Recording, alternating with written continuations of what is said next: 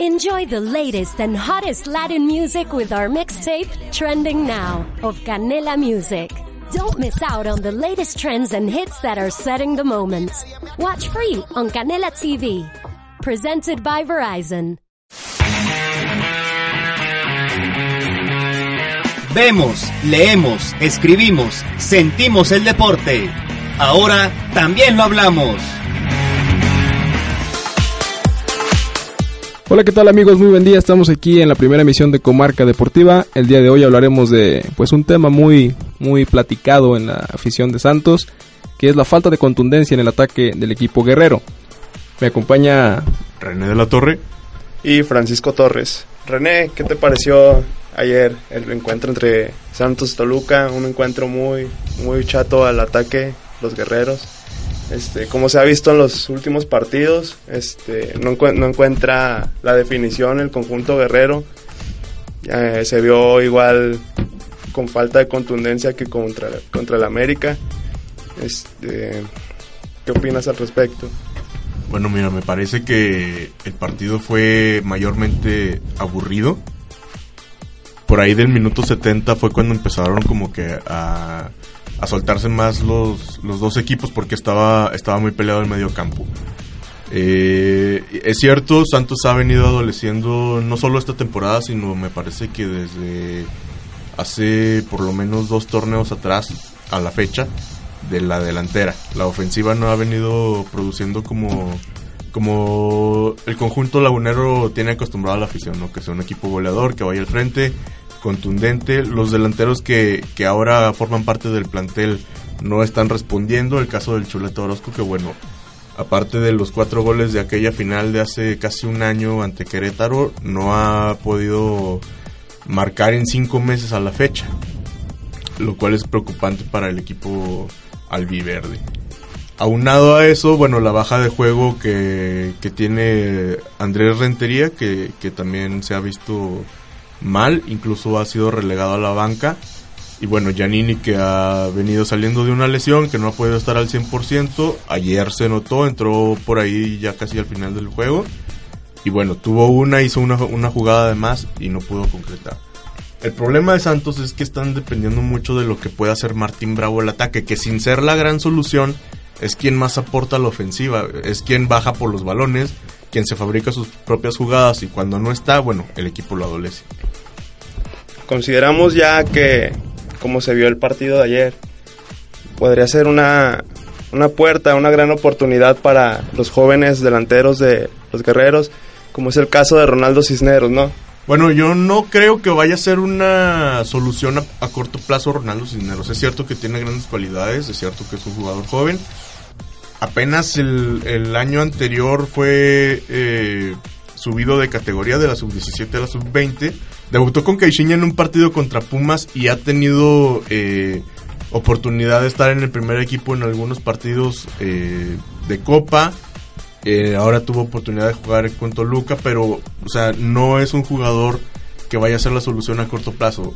Tiene que ir ganando experiencia en primera división. Obviamente no es lo mismo jugar en primera división que jugar en la sub-20. El nivel es muy eh, superior en, la Liga MX. Pero tiene que ir poco a poco, porque hay gente que ya lo está poniendo en un pedestal, que es como que va a ser la gran solución de Santos a la ofensiva, y no es así. El chavo tiene buenas condiciones, pero tiene que ir poco a poco. Valentino, tu opinión al respecto. Pues fue un partido muy, muy tranquilo. Se notó, se hizo notar mucho la, ausencia de varios jugadores en la, fecha FIFA. Cuando regresan a, a, esta jornada, pues sí se ve un bajón muy importante más en el partido del día de ayer, donde demuestran los jugadores de, Santos y de Toluca que fueron seleccionados, pues que no traen el ritmo adecuado porque la interrupción pues sí les, afectó en cuanto a su calidad. Primer tiempo muy muy tranquilo, en el segundo tiempo intentaron por ahí soltarse, pero pues no fue suficiente, por ahí nada más por parte de los guerreros una, una jugada de Yanini Tavares en los últimos minutos que pudo haberle dado la victoria a Santos, sin embargo pues no pudo concretarse. Y en cuanto a Toluca, la promesa el Lucas Lobos, quien fue titular por segunda ocasión. Pues tuvo por allí sus chispazos nada más, pero no fue suficiente para abrir el marco de Marchesín. Aunado a la problemática de la ofensiva de los guerreros, pues el tema del partido de Santos contra América, que es, eh, tiene la obligación el Santos Laguna de, de anotar en el Estadio Azteca para poder avanzar a la ronda final de Conca Champions. Es una situación algo difícil, ¿no? Sí, mira, más que difícil me parece que es un poco... ¿Cómo decirlo? Está la balanza inclinada levemente hacia favor de Santos porque tiene la ventaja de que América no le hizo jugar como, como visitante. Entonces Santos con un empate a, a goles eh, automáticamente consigue su pase y obviamente ganando también. El 0-0 manda a la largue. Bueno, me parece que por ahí Santos podría tener a lo mejor la, la sartén por el mango, pero sabemos que, que América en su casa va a ser complicado. Tiene jugadores que en cualquier momento pueden definirlo. No los tiene Santos. No es el caso de Santos. Es cierto que ya va a estar, bueno, esperemos que ya esté eh, Martín Bravo. Y Jesús Molina sigue siendo duda para el partido del martes. Sin embargo, me parece que en el partido ante Toluca, eh, Diego de Buen lo hizo de buena manera acompañando al Pulpo González. Entonces me parece que si se repite esa dupla ahí en el medio campo por parte de Santos, no, no haría una mala actuación frente a América. Incluso me parece que se verían bien. Lo ideal sería, en mi opinión, que estuviera mm, Jesús Molina y Diego de Buen haciendo dupla en la contención. Pero bueno, esa es decisión de Luis Ubeldía. Pues lo malo es que al club lo han desmantelado en los últimos partidos. No ha tenido pues el cuadro completo y esto pues le afecta mucho para que los jugadores se puedan digamos entender dentro de la cancha. Y sí lo que comentas esperemos que contra América no haya muchas ausencias importantes y pues que el ritmo se, se haga notar. Como mencionaste también eso es meter goles de eso se trata.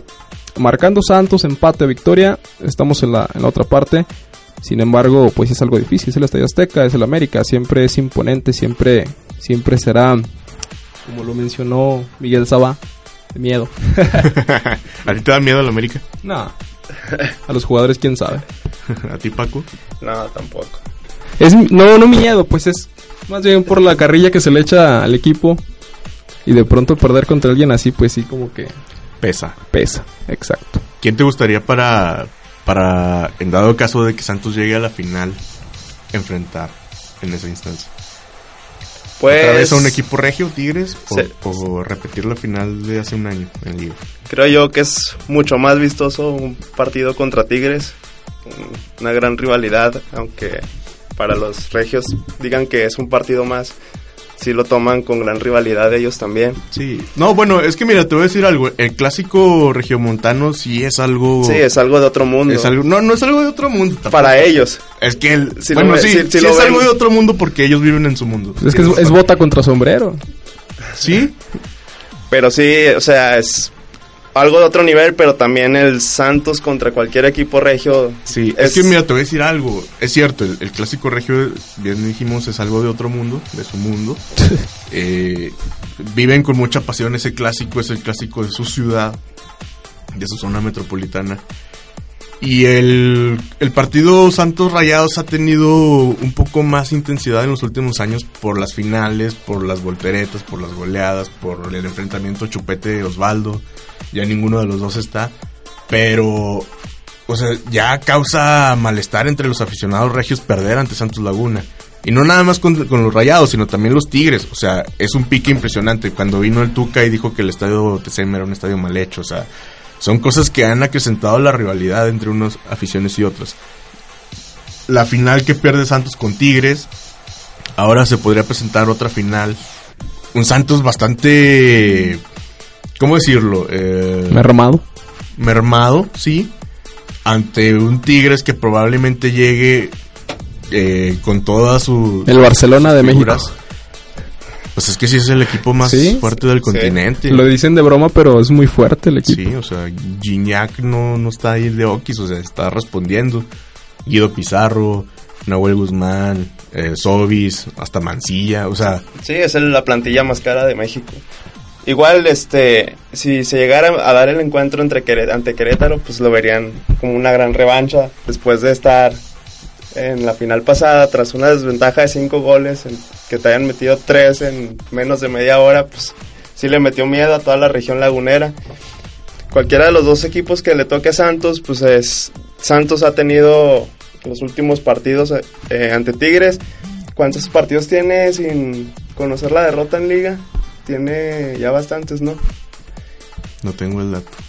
Sí, ya ni en el Corona ni en el Universitario ha podido ganar Tigres, ya creo que son como 10 partidos. Pero es de liga, ¿no? Sí, de liga. Igual con Querétaro ya Bucetich no ha podido derrotar a Santos aquí en el Estadio Corona. Podría ser. Ese es un buen handicap a favor de Santos Laguna. Así Eh, es. Me parece que Santos tendría que salir a ganar la competencia porque eh, más allá de, de que sea la tercera vez que van a jugar y todo eso, tienen que conseguirlo porque eh, el club, la institución como tal, está buscando la internacionalización del equipo.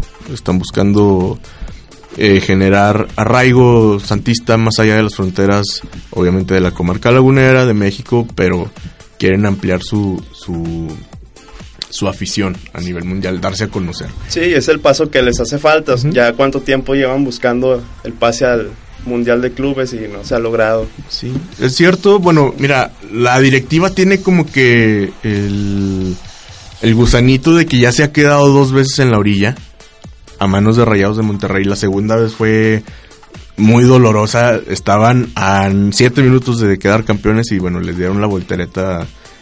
Fue una y- catástrofe. Sí. Y ahora están otra vez en la antesala de la final. Van a buscarla. Bueno, quieren buscarla sin duda, pero ya hay muy pocos jugadores y no es que ninguno de aquellos que disputaron la final ante Rayados en 2013. El equipo cambió totalmente. Ibáñez, nada más. Y ni está, está jugando. lesionado. Bien, Valentino. Pues primero pensar en, la, en el América, no irnos más allá porque es típico del aficionado santista estar planeando ya Mundial de Clubes y de pronto ni a la final se llega. Eh, y seguir con esa racha, ¿de cuántos años tiene ya el club en finales cada año? ¿Desde qué año? 2000, Seis años. Desde el 2010. 2010 no ha dejado de estar en una sola final y estamos hablando de los torneos que ha disputado, que es la Liga de Campeones. Sí, la Copa y en la Liga 2010 de llegó a las dos A las finales, dos finales. el bicentenario y el apertura. En el 2011 jugó la final contra Tigres. En 2012 tuvo la final de Conca Champions y de Liga ante Rayados. En el 2013 jugó la final ante Rayados de Liga de Campeones. En 2014 jugó la final de Copa. En el 2015 fue campeón en Liga MX Y campeón de campeón. y campeón de campeones. O sea que hay una racha grande ahí. Por eso pienso que primero hay que enfocarse en este partido de martes contra Sí. el América. Ya después, pase lo que pase, pues pensar en la final. Si es final, honestamente, me gustaría que fuera contra Tigres. Querétaro, eh, buen rival, buen técnico, pero no sé, siento que llama- sería más llamativo, más llamativo una final contra el equipo de los Tigres. Y sería más llamativo también el, el juego. Hay que tener sí. en cuenta que el partido de vuelta de la final de Liga de Campeones se va a llevar a cabo en el estadio del que gane la serie entre América y Santos. O sea, podría ser en el Azteca o podría ser en el Corona. Obviamente esperamos que sea en el Corona. Ah, claro. Sí, es un, punto- un gran punto a favor para el que avanza a la final entre esa serie. Eh, ¿Algo más al respecto? No, pues aparte hay que sacarse, en caso de que llegue la final y en caso de que sea Tigres, esa espinita del 2011. De esa final que mencionan, que comentan. Porque sí, sí dolió la manera. Esa expulsión de Osvaldo, inolvidable.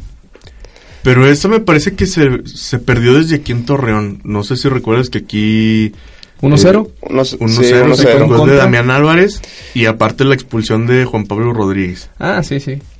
Sí, ya fue una pérdida muy, muy dolorosa para el Santos, el Chato. Sí, Santos ya no se pudo recuperar desde ahí, desde ese golpe anímico en el partido de ida. Perder en tu casa la final. Fue a la vuelta con mucha gallardía, pero bueno, ya sabemos ahí el show de Chiquimarco. y terminaron perdiendo esa final.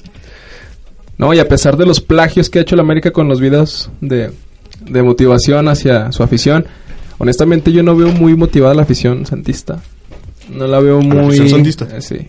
¿No la veo no la veo muy motivada, no la veo con mucha esperanza de que Santos pase a la siguiente ronda. Es que está difícil. Es que es- el problema es que muchas veces Santos no los pone a soñar. O sea, los partidos que da son buenos, pero a secas. O sea, no, no da ese extra que, que la afición lagunera está acostumbrada a ver. Sí, es que está acostumbrado a ver a un equipo ofensivo, eh, sin importar las condiciones, si está de local, de visita, cual- cualquiera que sea la condición, siempre estaba al ataque. Este Santos, pues, como lo mencionamos al principio, está falto de contundencia. Y pues por eso más bien es por la fa- es la es el fal- la falta de ánimo de la afición más bien. Pero ¿qué pasa? O sea, ¿por qué... ¿Por qué esa falta de contundencia? Bueno, de Chuleta ya sabemos que es un jugador mediano. ¿Quién es el chuleta? El Chuleta es un jugador que es, anda ahí de delantero. Sí, Andrés Rentería se quedó en eterna promesa también. Desde su llegada vimos que mucha gente confiaba en que podía alcanzar un potencial muy, muy alto y no lo, ha- no lo ha logrado. Andrés Rentería me parece que... No sé qué piensa, o sea... Es el Giovanni Dos Santos de, de La Laguna. Llegó como joven promesa y Ahí se se quedó, quedó. sí. Ya no progresó. Al que se le puede ver un poco más de ganas es a Yanini Tavares, pero también no, no sé si sea falta de técnica o lo que... Eh, eh, Giannini Tavares es un jugador extraño, es como exótico, o sea, de repente lo ves así medio torpe con los pies, Y de repente porque te está hace- muy alto y de repente te hace unas jugadas muy buenas como la que hizo el, el partido anterior de Toluca, que siempre hace una jugada de más, o casi siempre. Sí, que quiere llevarse a toda la defensa. Vemos, no- ilusiona a la gente con ese tipo de jugadas y al final termina nada. Yo el que comparo mucho con aquel tiempo, ¿qué año fue? 2009, el último torneo, no, penúltimo torneo en el estadio Corona de ahí de las Carolinas. Fue esa Martín Bravo, la entrega que le pone actualmente, pues se me hace muy parecida a la que le ponía Vicente Matías. Recuerdo que duró un torneo, ese torneo precisamente duró nueve jornadas, si no me equivoco, sin meter un solo gol. Pero la manera en que se entregaba en la cancha, pues era sobresaliente. Y la afición nunca, nunca le recriminó nada, nunca le, le reprochó nada. Y cuando mete ese gol contra Pachuca, que se va y sube con la afición, pues fue como la gloria para todos nosotros. Pero sí, o sea, el único que, el único jugador que yo veo entregado totalmente ahorita, sin hablar de Marchesín Molina, que su calidad los denota, pues es Martín Bravo. Y era el jugador tal vez del que menos esperábamos como refuerzo, ¿no? Porque cuando lo anuncian que viene a Santos, uno ve el historial que tuvo en el año anterior, en 2015, y solamente pudo anotar, me parece que, un gol en todo el año. O Sí, y en el último torneo no, había- no anotó ninguno solo con con Dorados. Dorados. Venía de falta de... Y con León tuvo muy poca actividad. O sea, tú decías, bueno, es que sus mejores años ya pasaron en Pumas, ya no, no tuvo un buen nivel en León, mucho menos en Dorados, no tuvo actividad. ¿Cómo piensan que sea solución? Bueno, ya Martín Bravo ha estado callando bocas con sus actuaciones, con su entrega, con todo su punto honor y anotando goles. Sí, se le ve cómodo, ¿no? Aquí en la Sí. comarca lagunera. Por último y para finalizar, eh, Nos faltó, Pues- nos faltó mucho que hablar del pulpo. ah, estamos Eso hablando... la Comparación y próxima. Eh, respecto al, a la falta de contundencia, ¿consideras, quiénes consideras tú que pod- podría ser su último torneo con Santos Laguna?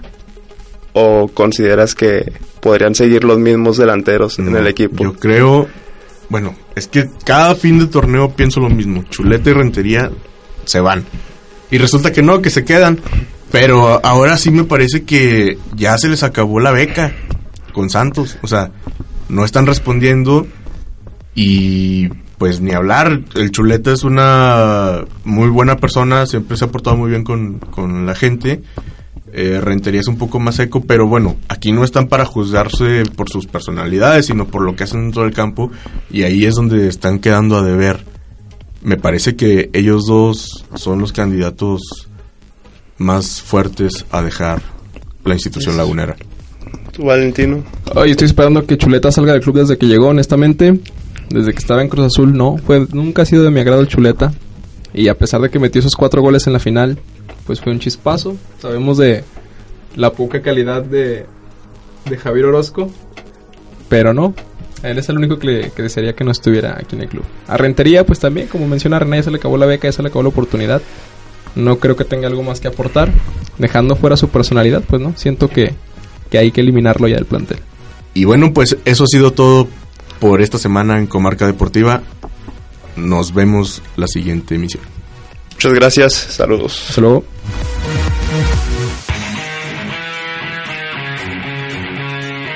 Esta fue la emisión semanal de Comarca Deportiva. Hasta la próxima. Spring? Is that you? Warmer temps mean new Allbirds styles. Meet the Super Light Collection, the lightest ever shoes from Allbirds, now in fresh colors. These must have travel shoes have a lighter than air feel and barely their fit that made them the most packable shoes ever. That means more comfort and less baggage. Try the super light tree runner with a cushy foam midsole and breathable eucalyptus fiber upper. Plus, they're comfy right out of the box. So, what can you do in a super light shoe? What can't you do is the better question. And because they're super packable, the real question is where are you taking them? Experience how Allbirds redefines comfort. Visit allbirds.com and use code SUPER24 for a free pair of socks with a purchase of $48 or more. That's A L L B I R D S.com. Code SUPER24.